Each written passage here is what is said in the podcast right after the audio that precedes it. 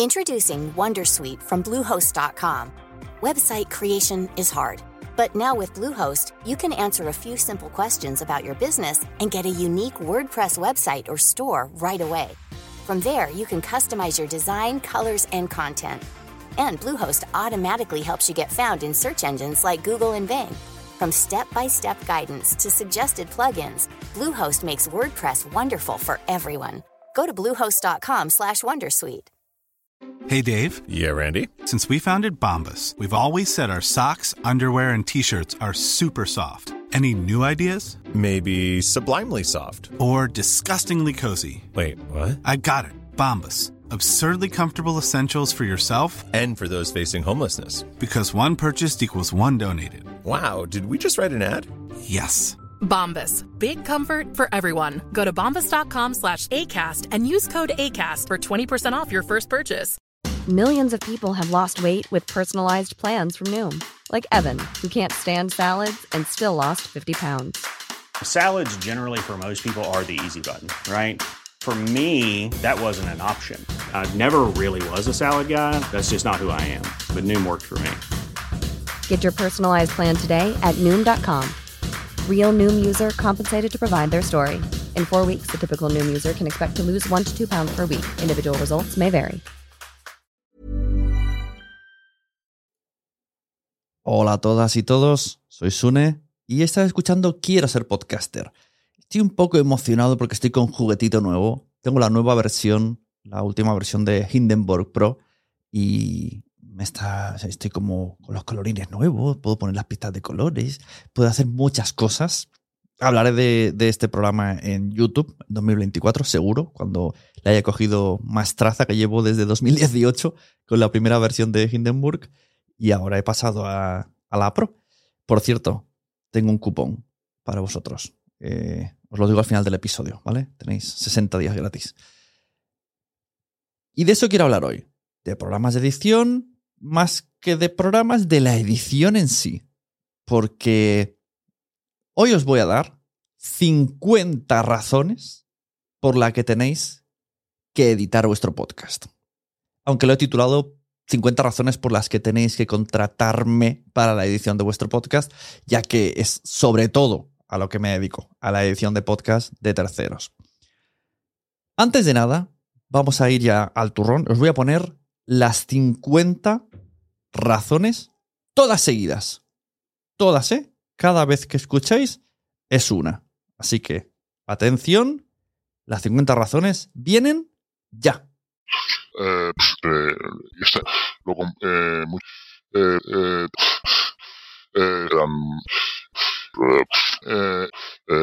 mm, los los los eh, Vamos por la mitad, todavía quedan otras 25. Eh, es un eh, eh, mm, no o sea eh, eh, igu- eh, que que el, eh, el, que, que Lógicamente le he cambiado el speech, el tono, para que no puedan identificar quién es la persona. Tampoco es interesante quién es la persona.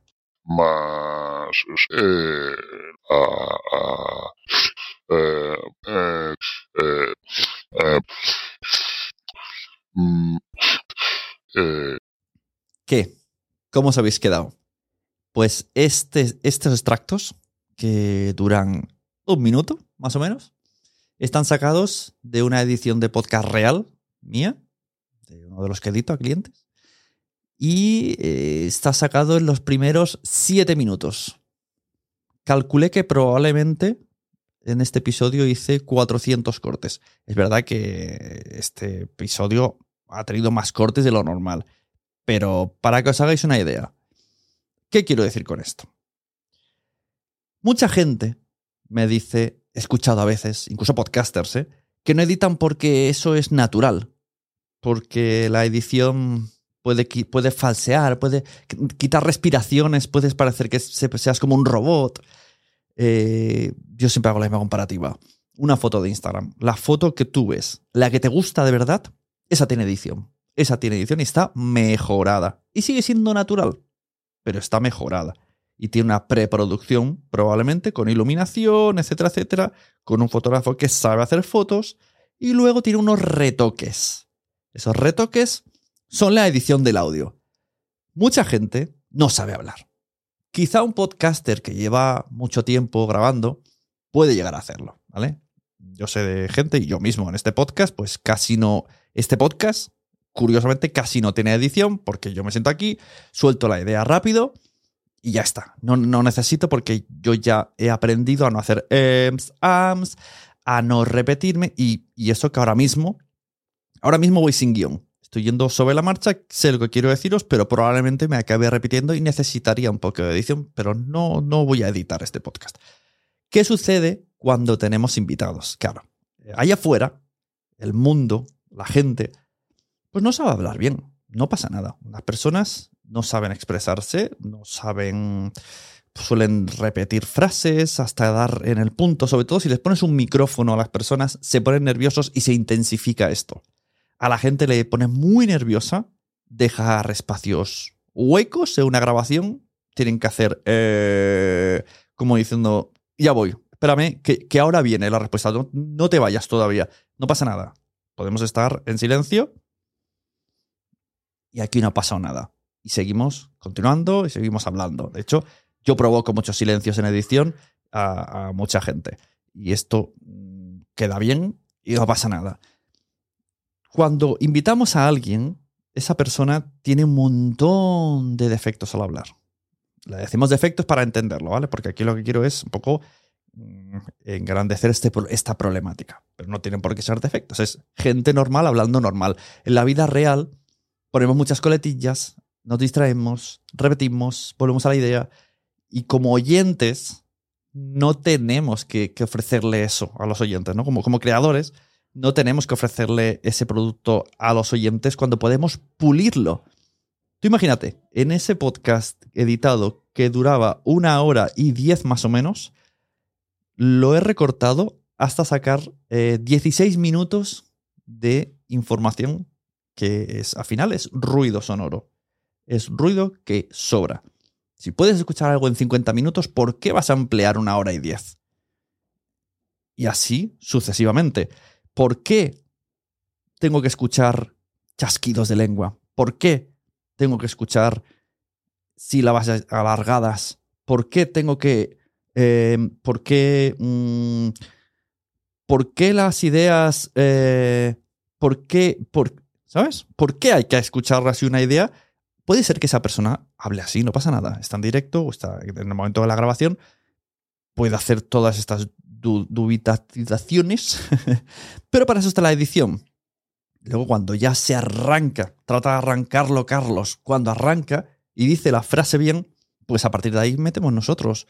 ¿Quedará poco natural? No, va a quedar un discurso que cuando alguien lo escuche va a estar en la información, va, a escuchar la información bien y no se va a centrar en cada uno de los fallos que ha escuchado, en cada una de las respiraciones profundas, porque la gente respira muy profundamente, y en cada fallo que pueda tener eh, tanto el podcaster como el invitado o cada mm, información que se vaya por las ramas. Esto también podemos editarlo sin problema. Entonces, la próxima vez que alguien, cuando se le proponga que edite su podcast o, o se le diga yo trabajo editando podcast y me responda esto, que esto sucede todavía hoy, año 2023, el no, yo no edito, yo es que lo prefiero natural.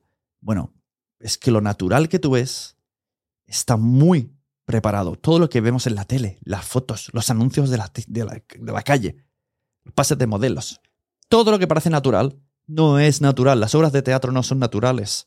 Muchos de los podcasts que escuchas tampoco son naturales, porque tienen guion, están preparados, tienen preparación y tienen edición. ¿Por qué tú ibas a dejarlo todo a la naturalidad absoluta? ¿Por qué? para alargar un contenido innecesariamente, pues puede ser contraproducente. Y con eso termino mi mensaje. Ahí tienes 50 cosas por las que deberías de contratarme en la edición de tu podcast. Muchas gracias por tu atención.